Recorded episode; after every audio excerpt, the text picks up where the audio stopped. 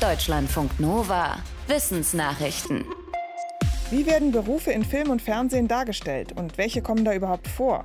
Das haben sich Forschende aus den USA angeschaut anhand von englischsprachigen Film- und Serienproduktionen. Insgesamt hat das Team mit Hilfe künstlicher Intelligenz mehr als 135.000 Produktionen analysiert und berichtet über die Ergebnisse im Fachmagazin Plus One. Die Forschenden schreiben, dass die Häufigkeit, mit der Berufe in Film und Fernsehen auftauchen, stark mit der Bedeutung der Tätigkeiten in der realen Welt zu tun haben. Deshalb waren früher noch mehr Menschen bei schwerer körperlicher Arbeit zu sehen oder beim Militär. Heute sind es öfter Forschende oder Künstlerinnen und Künstler. Am positivsten wurden in den vergangenen 70 Jahren laut der Studie Architektinnen und Ingenieure dargestellt. Dagegen wurden Berufe, die mit dem Verkaufen von Waren zu tun haben, generell am negativsten dargestellt. Die Studie zeigt auch einen Wandel bei der Bezeichnung von Berufen. Im Laufe der Zeit haben sich spezialisierte Bezeichnungen gegen generische immer mehr durchgesetzt, also Kardiologin oder Gynäkologe anstatt von Doktor. Wenn es um frühe Hochkulturen geht, dann war für das südamerikanische Amazonastiefland bisher nichts Nennenswertes bekannt. Man dachte, dass die natürlichen Gegebenheiten dort nur unzureichend für größere Zivilisationen geeignet waren. Aber jetzt haben Forschende im Südwesten Amazoniens mehr als zehn unbekannte Siedlungen gefunden, aus der Zeit zwischen 500 und 1400 nach Christus.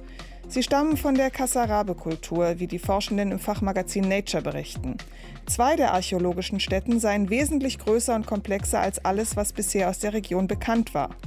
Sie waren offenbar durch ein ausgeklügeltes Kanalsystem verbunden mit umliegenden kleineren Siedlungen. Daraus schließen die Forschenden auf eine hierarchische Organisation und sagen, diese Funde werfen ein neues Licht auf die kulturellen und architektonischen Leistungen dieser frühen tropischen Kultur. Manchmal vermehren sich in Gewässern giftige Cyanobakterien, auch Blaualgen genannt. Dann müssen zum Beispiel Badeseen gesperrt werden. Ein Grund für das Problem ist, dass zu viel Phosphat in die Gewässer gelangt, durch Abwässer und Dünger aus der Landwirtschaft. Dadurch können sich die Cyanobakterien besser entwickeln. Deshalb wird als Problemlösung bisher oft nur versucht, den Phosphateintrag aus Abwässern und Landwirtschaft zu begrenzen. Aber jetzt zeigt eine Studie der TU Berlin, dass das nach hinten losgehen kann. Die Forschenden haben mehr als 100 Untersuchungen gemacht mit mehr als 700 Experimenten und daraus ein Modell entwickelt. Dabei kam raus, dass bei Problemen mit Cyanobakterien immer auch der Stickstoffeintrag reduziert werden sollte und nicht nur die Phosphatbelastung. Ansonsten könnten sich besonders giftige Cyanobakterienstämme noch besser vermehren und Gewässer giftiger werden als vorher. Die Forschenden nennen diese Erkenntnis einen Wendepunkt für das Management von Gewässern. Es ist kompliziert. Dazu gute Vibrations, so läuft es vorm Sex bei einer Wolfsspinnenart.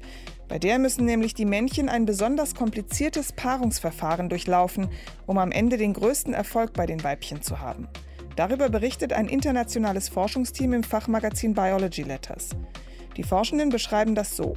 Trifft ein Wolfsspinnenmännchen auf ein empfängliches Weibchen, beginnt eine aufwendige Performance, die fünf Minuten dauern kann oder auch 45 Minuten.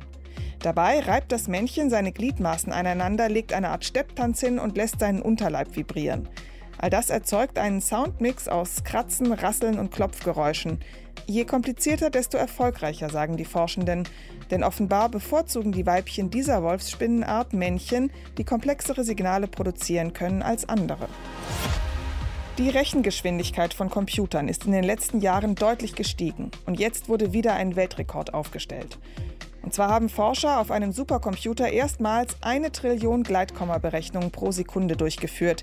Gleitkomma heißt, der Rechner arbeitet mit ungefähren anstatt mit exakten Werten. Mit der neuen Weltrekord-Rechengeschwindigkeit ist nun die symbolträchtige Grenze von einem Exaflop durchbrochen. Geschafft hat das ein Forscherduo der Uni Paderborn im April, und zwar auf dem Supercomputer Perlmutter in den USA. Auf dem haben sie ein selbstentwickeltes Verfahren laufen lassen für wissenschaftliche Simulationen. In diesem Fall ging es darum, atomgenau zu simulieren, wie die Struktur des Spike-Proteins vom Coronavirus SARS-CoV-2 aufgebaut ist.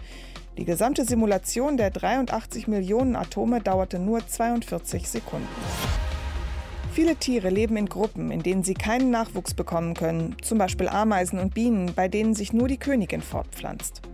Forschende aus Österreich haben mithilfe einer Simulation berechnet, warum in solchen Gruppen die anderen Tiere sich an der Pflege der Jungen beteiligen, obwohl es nicht ihre eigenen sind. Sie kommen zu dem Schluss, die Mitgliedschaft in der Gruppe erhöht die Überlebenswahrscheinlichkeit für jedes einzelne Tier und damit auch die Chancen, sein Erbgut oder zumindest das der Familie weiterzugeben. Besonders wenn die Umwelt für ein einzelnes Tier gefährlich sei, lohne sich die selbstlose Brutpflege in der Gruppe. Bei manchen Tierarten, wie zum Beispiel Wölfen oder Löwen, spielt laut den Forschenden auch das Alter eine Rolle. Erst wenn sie stark genug sind, können sie es wagen, sich von der Gruppe zu lösen, um eigenen Nachwuchs zu bekommen. Bis dahin seien sie aber als Gruppenmitglied an der Pflege fremden Nachwuchses beteiligt. Deutschlandfunk Nova